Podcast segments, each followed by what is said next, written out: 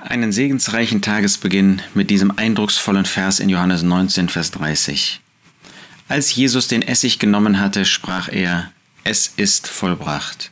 Und er neigte das Haupt und übergab den Geist. Wir stehen hier vor einer Situation, die einzigartig ist.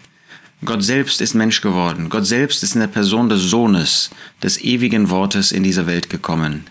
Der Jesus, er ist gekommen. Und er hat nicht nur ein Leben hier 33 Jahre geführt zur Verherrlichung Gottes, er war jetzt an das Kreuz von Golgatha gegangen. Natürlich, man hatte ihn an dieses Kreuz genagelt, aber er ist gekommen, gerade um dieses Erlösungswerk zu tun.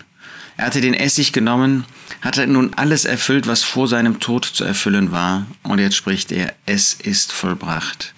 Wir wissen, es war noch zu vollbringen, dass er starb, das schließt der Herr Jesus hier mit ein. Er hat alles vollbracht, was zur Ehre Gottes hätte sein können. Er hat alles vollbracht, was im Ratschluss Gottes war im Blick auf dieses Werk der Erlösung.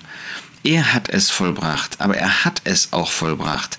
Er hat das genau getan, was Gottes Plan, Ratschluss der Liebe wollte. Er war in das Gericht Gottes gegangen. Er hatte dieses Brandopfer gestellt, hat Gott verherrlicht in jeder Hinsicht. Und nicht nur in seinem Leben, das ist ja schon wertvoll, sondern als Opfer im Blick auf die Sünde.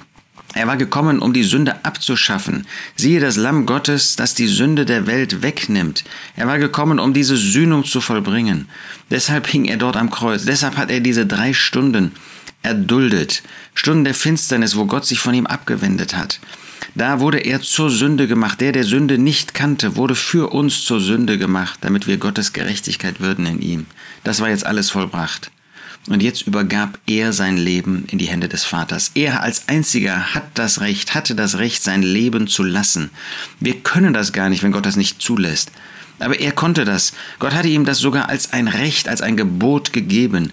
Aber er hatte diese Fähigkeit, diese, äh, diese Möglichkeit, weil er selbst Gott ist. Und nun vollbrachte er genau das. Das, woran wir so hängen, das Leben, das gab er freiwillig. Er neigte das Haupt und übergab den Geist. Er konnte das tun. Er hatte diese Macht, er hatte diese Machtvollkommenheit, um sein Leben zu geben. Aber was ist das für ein Augenblick, wo er, der er das Leben ist, dieses Leben abgibt in die Hände des Vaters, wo er seinen Geist in die Hände des Vaters übergibt, wo er stirbt, wo er verschied.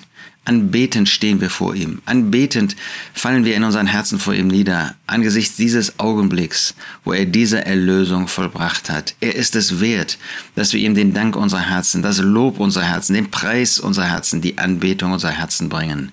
Ihm sei die Ehre, ihm sei die Herrlichkeit von Ewigkeit zu Ewigkeit.